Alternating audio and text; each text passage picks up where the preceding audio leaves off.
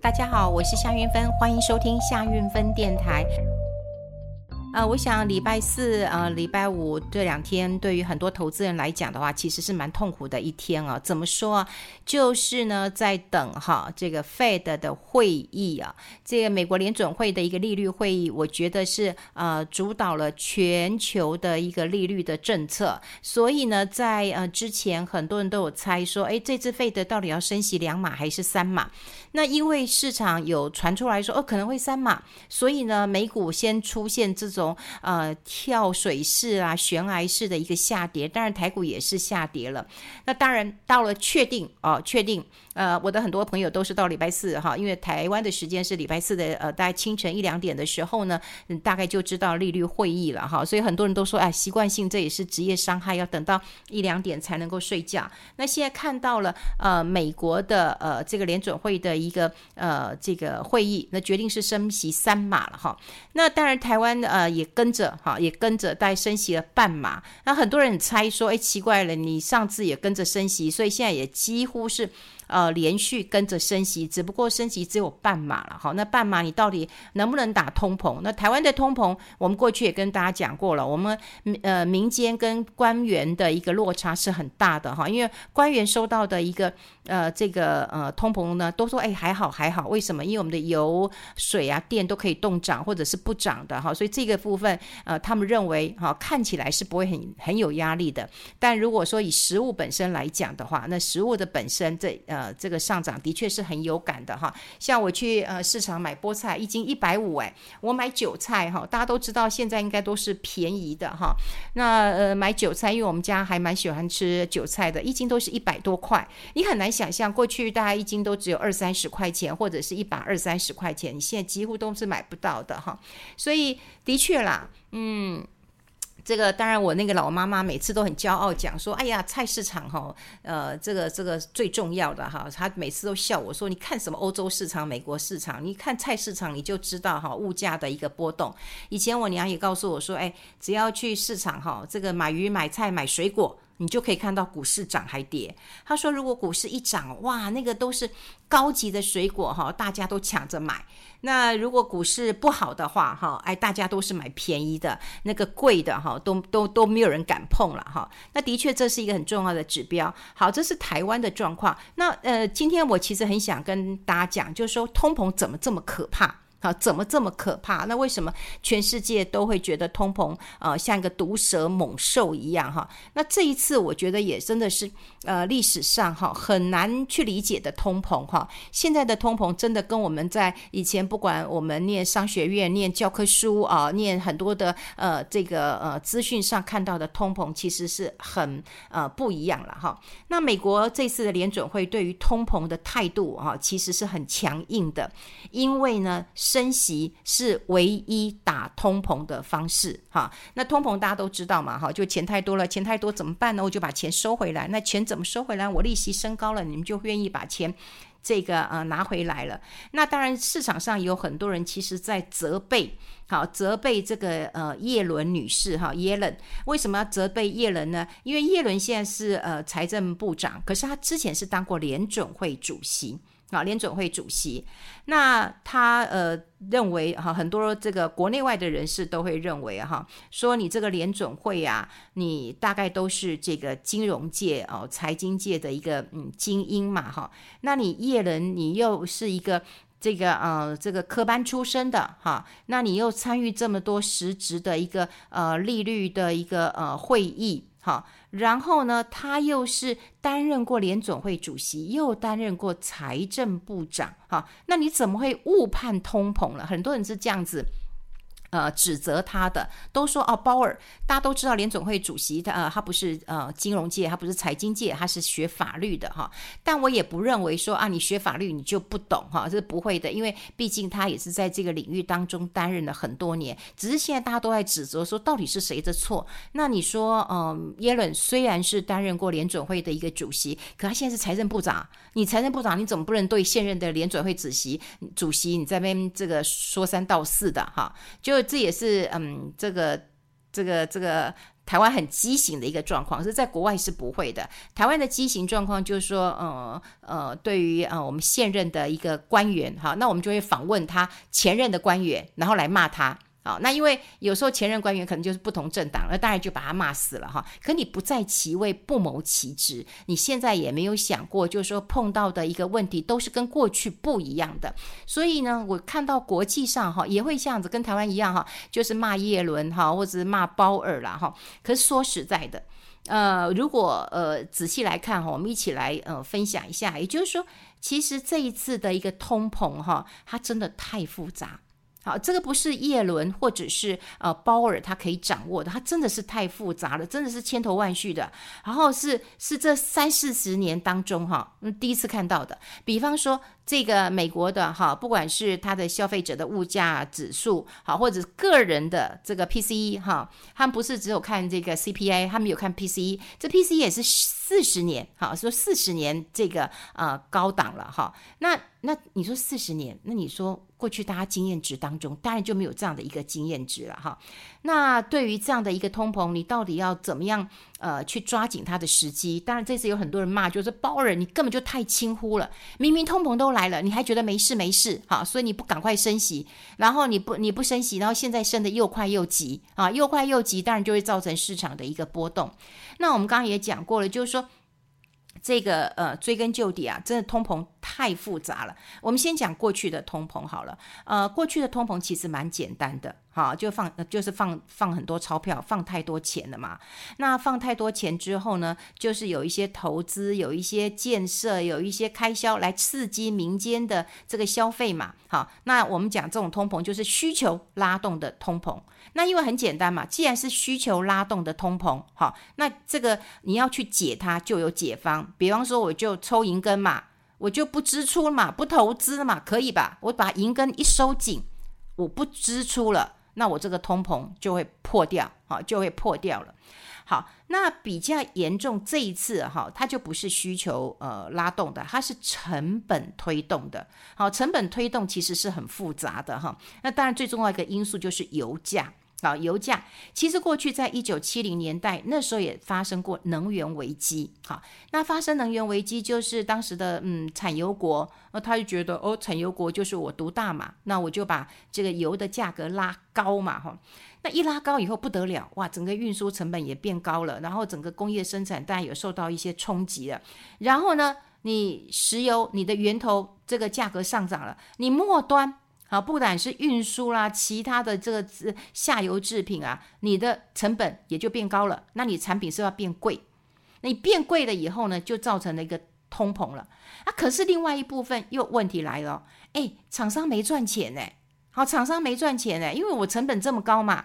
好，那我如果来不及转嫁出去，我是没赚钱的。那我厂商没赚钱怎么办？我要减产啊，对，我就不要做这么多，我可能裁员呐，或者是我关闭呀。好，那这样经济就萎缩了，然后失业率就变多了。好，所以本来它是另外一种通膨，就是成本推动的通膨。我们刚刚讲它很复杂，好，它很复杂，因为它是成本的推动。可是你成本如果变得太高了，你会让有一些公司是倒闭的，我裁员的。好，那到时候经济就衰退，衰退以后公司就倒闭，倒闭以后那就萧条，那萧条以后就变停滞性通膨。好，停滞性通膨，那停滞性通膨之后呢？哎，又紧张了啊！就哎呀，不行啊，你不能够停滞性通膨啊，停滞性通膨更糟啊，好，更糟啊，哈！所以呢，要刺激经济，像过去大家都知道哦，日本停滞性通膨那么久了啊，就不得要发这个消费券啦，希望你们能够消费啦，振兴券啦，赶快来消费啦，哈！你要刺激经济哈，所以。挺通膨由成本推动的，它本来就会比较复杂，跟那个需求推动的又不一样。我们讲需求推动还比较简单，你抽银根你不做了啊，我就削减这些支出，我就 OK 了。可成本推动之后，真的你你啊，如果掐得太紧，好掐得太紧，哇，全盘皆输，停滞性的一个通膨。好，那你掐太紧之后又要松松松松松，那松的话，你要有一些刺激的一个方案。那我们刚刚讲过，这一次的通膨很复杂，很复杂。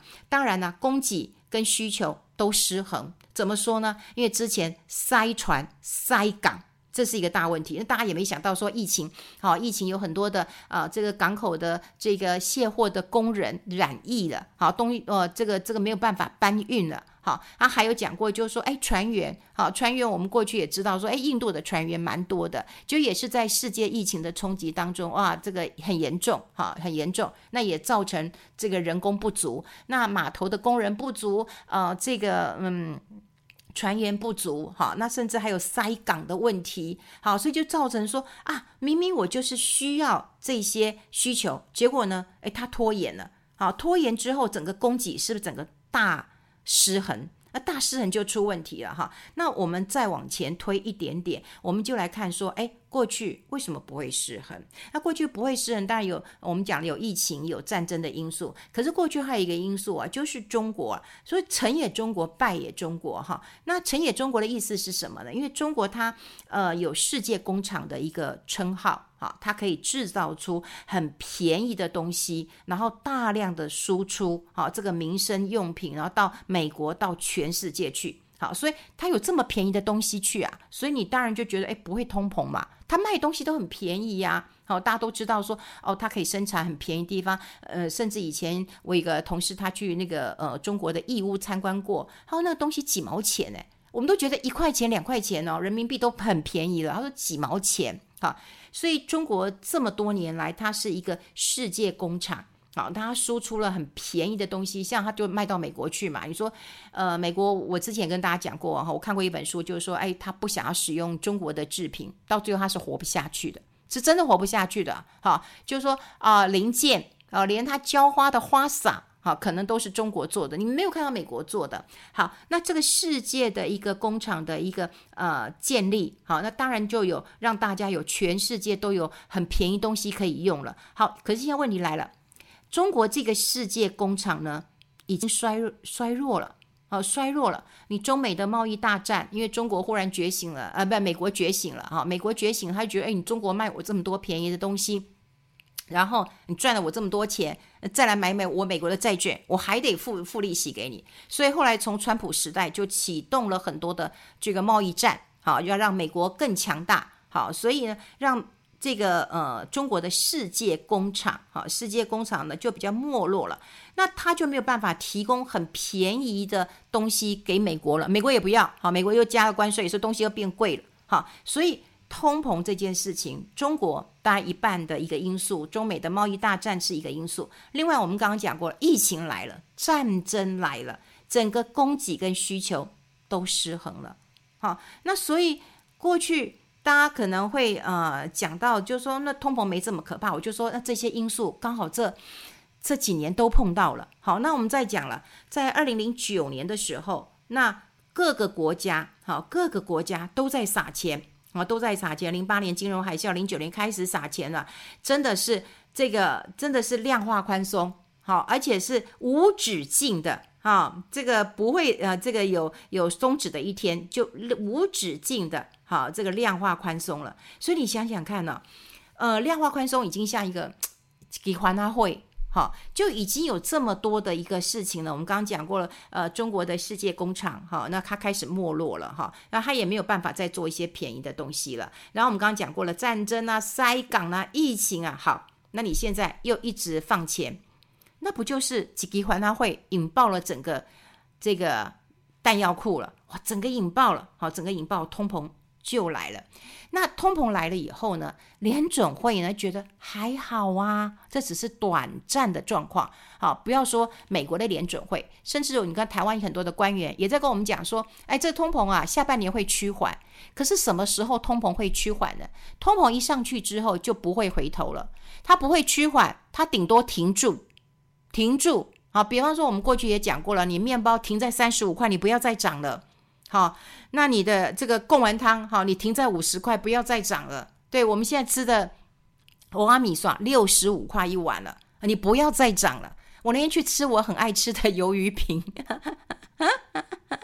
对，已经到了七八十块钱了，对，已经已经到这个价价位了，还很好吃。对，我以前都要吃两碗的啊，我都要吃两碗的，但我那天也只好吃一碗了。好，因为我以前包回去，我都要包个五碗回去。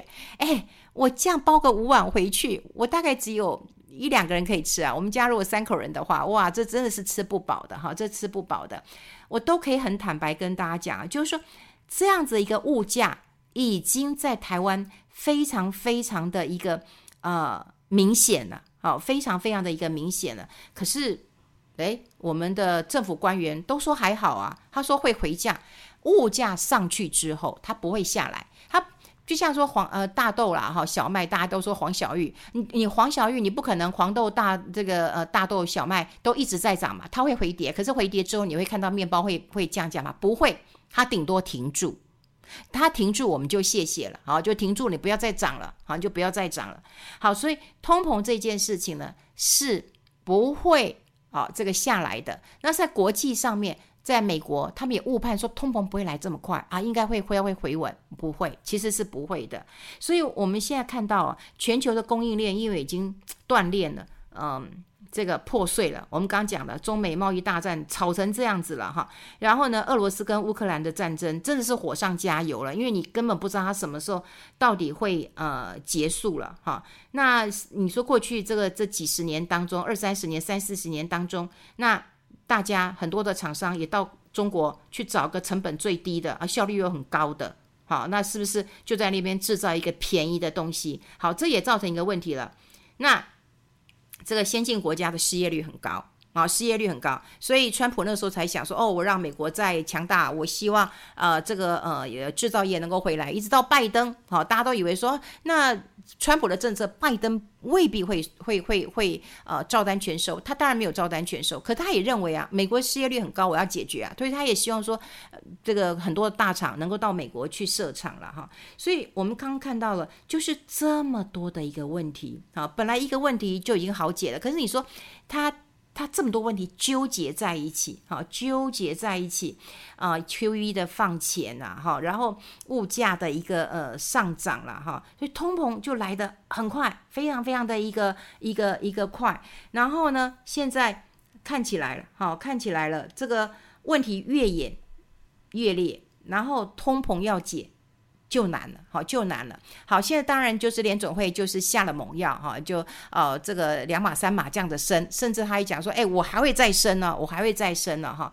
那因为再升，大家都知道，我利息增加了以后，我企业的一个支出就会比较高，好，就比较贵，哈。就像说，好，你不要讲企业，如果你今天有房贷的话，利息不断的在往上走，好，现在你不要看只说我们升个半码，哈，那未来会一直往上升。好，利利率都是缓缓升或者是缓降，但它会这次会快速的缓升。好，每次给你升一点升一点的时候，你就要想到说啊。我的这个增负呃，这个呃，我的那个负债，好，每个月要缴的一个这个租金，或者是说我今天要缴的一个房贷就会增加，好，就会增加。我刚刚讲到租金是因为有房东，哈，他如果认为说我今天呃就是买的房子，我靠房东的租金，呃，靠房客的租金要来养活我的房贷的话，那今天我房贷增加，我一定会跟我的房客讲说，哎，我也要增加你的租金了。所以这个对整个呃租赁市场或者是你自己的一个。房贷缴款的一个市场都很有压力的。好，那投资市场当中也开始紧张了。好，大家也会认为说，哇，那这样风雨欲来了，因为一直在升息当中，那企业。会不会撑得住啊？好，那他们借钱的一个成本也会比较高一点了。所以在这个时候哈，很多的市场就大幅的修正，包括美国的故事呃市场就修正了，所以有很多的指数从高点下来已经跌二十趴了哈。那大家都会认为美国要走到熊市，但有人在笑说：“哎呀，你这样就讲熊市会不会太呃偏激啊？”不过在技术面，它的确是一个熊市了哈。那只是只是，那现在我们就悲观吗？那我们就呃就眼睛闭起来吗？那就不看吗？我觉得倒不是，而是我们现在要了解一下通膨的一个原因。好，第二个你要观察一下企业的获利有没有衰退当中。第三个，我真的要提醒大家，有一句老话啦，可能很多人都听过了，就是说行情总是在希望中破灭，是不是？破灭，在希望中破灭嘛哈，你说今年啊，大家都很希望说啊，我我立志啊，我要买股票了啊，就你买到很高的台积电，或者你买到很很很贵的美股了啊，就都下来了。因为行情总是在我们的希望当中破灭，但下一句你要记得，在绝望中诞生。诶，在绝望中诞生。所以过去两年多的时间当中，可能大家因为资金行情，所以尝到了甜头。可如果你没有尝到甜头的时候，你这时候其实我觉得不要悲观，因为现在股市会有比较大的一个震荡。那在震荡整理完之后，你应该要等待的是绝望中诞生。那你在绝望当中，你要选择什么样的股票，往什么方方面去做一个思考？不管是股票，不管是基金，不管是 ETF，反而这个时候才是你考虑的一个关键点。好，今天虽然嗯，我蛮累的。但是呢，我觉得通膨这么复杂，哈，我也要花一点时间跟大家来谈一谈。那当然呢，接下来我们就会要关注一下，哈，这个行情会有什么样的一个变化？也请大家持续锁定我们的节目，然后我们每周一、三、五都会跟大家做更新的。那大家如果有呃任何的留言，也可以到我的呃粉丝专业 Money 三六五，那么来留言，我也会呃跟大家来分享一下我说的一些看法。好，今天分享到这边，我们下次再见，拜拜。